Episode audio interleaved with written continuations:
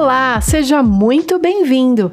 Eu sou a Daniela Mendes e esse é o Brief Educacional Escolas Exponenciais, as notícias mais relevantes do mundo da educação que todo diretor precisa saber. Notícias de 7 a 11 de fevereiro de 2022.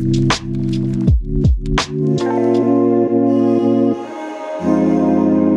Paulo retira uso obrigatório de máscaras ao ar livre. No Rio de Janeiro, proteção facial não é mais exigida em sala de aula. O governo do estado de São Paulo retirou a obrigatoriedade do uso de máscaras ao ar livre, incluiu as áreas abertas das escolas na nova regra. O decreto, que já está em vigor, foi assinado na quarta-feira, dia 9. Em ambientes abertos, como ruas e praças, não será mais exigido a utilização do equipamento de proteção. A nova determinação determinação vale também para todas as áreas abertas das instituições de ensino, como pátios, parques e nas quadras poliesportivas, que tenham apenas cobertura, mas com as laterais abertas. Entretanto, a utilização das máscaras permanece obrigatória em todos os ambientes fechados, como as salas de aula. Já a cidade do Rio de Janeiro liberou o uso de máscaras em todos os ambientes, sejam abertos ou fechados. A flexibilização também vale para as instituições de ensino, que terão autonomia para decidir se os alunos devem manter ou não o uso do equipamento de proteção. Fonte Escolas Exponenciais.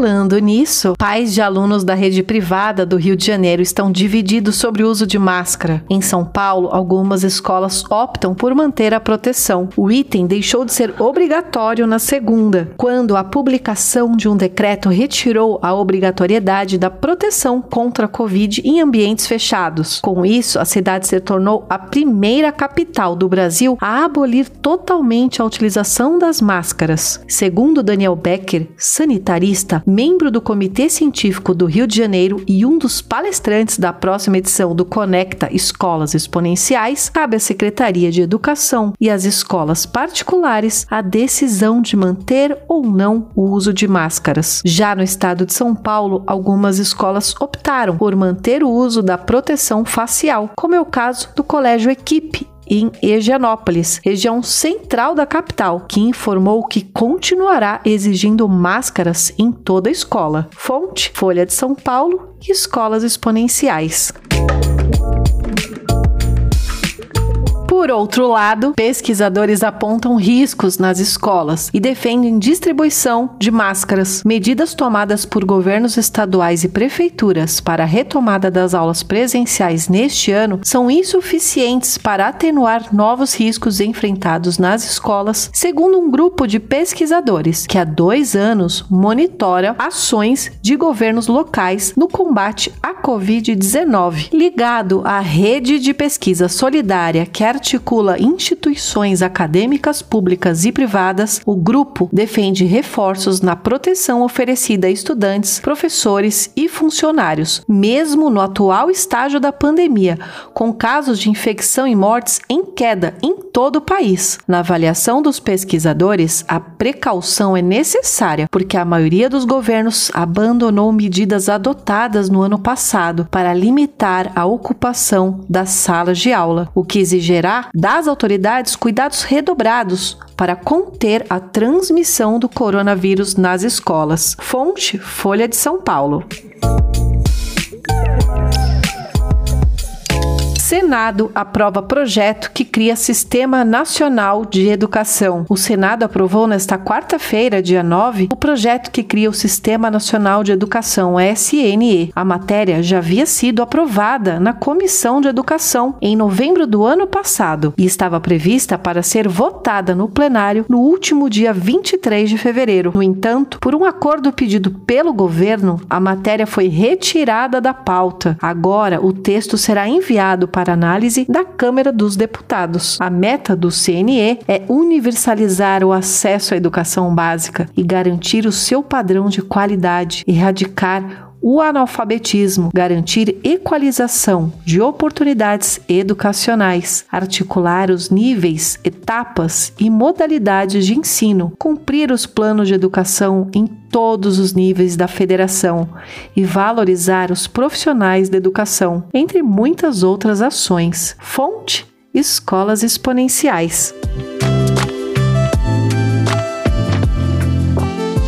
Alunos com deficiência sofrem com falta de apoio nas escolas de São Paulo, dizem pais. Pais de alunos com deficiência relatam que os filhos estão com dificuldades de acompanhar as aulas neste começo de ano letivo, em razão da falta de agentes que os auxiliem durante as atividades, locomoção, higiene e alimentação na rede municipal de São Paulo. Os responsáveis dessas crianças e adolescentes matriculados em escolas situadas nas regiões Oeste, Norte e Sul da cidade têm relatado essas situações por meio de carta ou abaixo assinado. A Secretaria Municipal de Educação informou que está com um processo seletivo para recrutar até 6 mil estagiários para auxiliarem os professores nas turmas em que há estudantes com deficiências ou transtornos do espectro autista. Fonte: Folha de São Paulo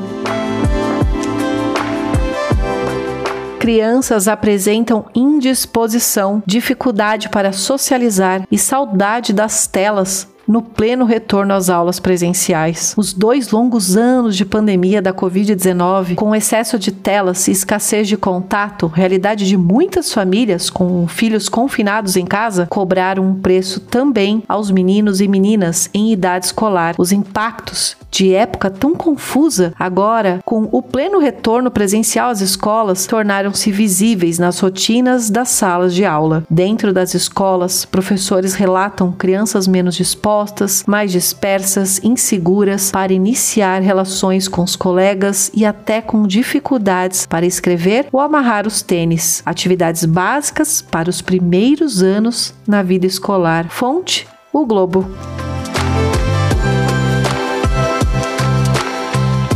Roubos na porta de escolas fazem pais pressionarem por segurança. A onda de roubos nas portas de escolas tem assustado famílias e feito colégios particulares reforçarem medidas de segurança em São Paulo. No dia 17 de fevereiro, o pai de dois alunos foi baleado após deixar os filhos na aula no Morumbi, na zona sul de São Paulo, e morreu depois de duas semanas. Moradores da região organizaram um abaixo assinado online com quase 5 mil participantes e fizeram um protesto para cobrar soluções. Escolas de outras regiões também relataram alta da violência. Fonte: escolas exponenciais.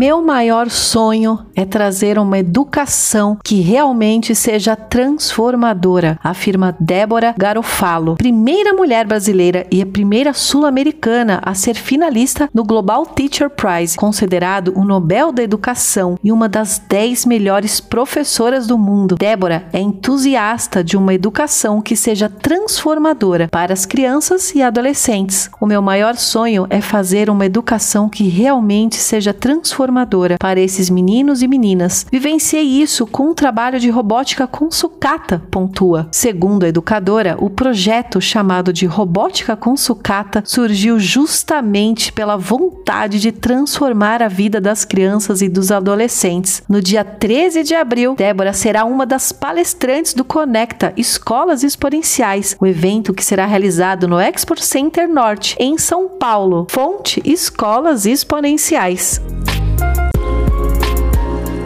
É sempre uma alegria ter você conosco. Te vejo no escolasexponenciais.com.br. Até a próxima!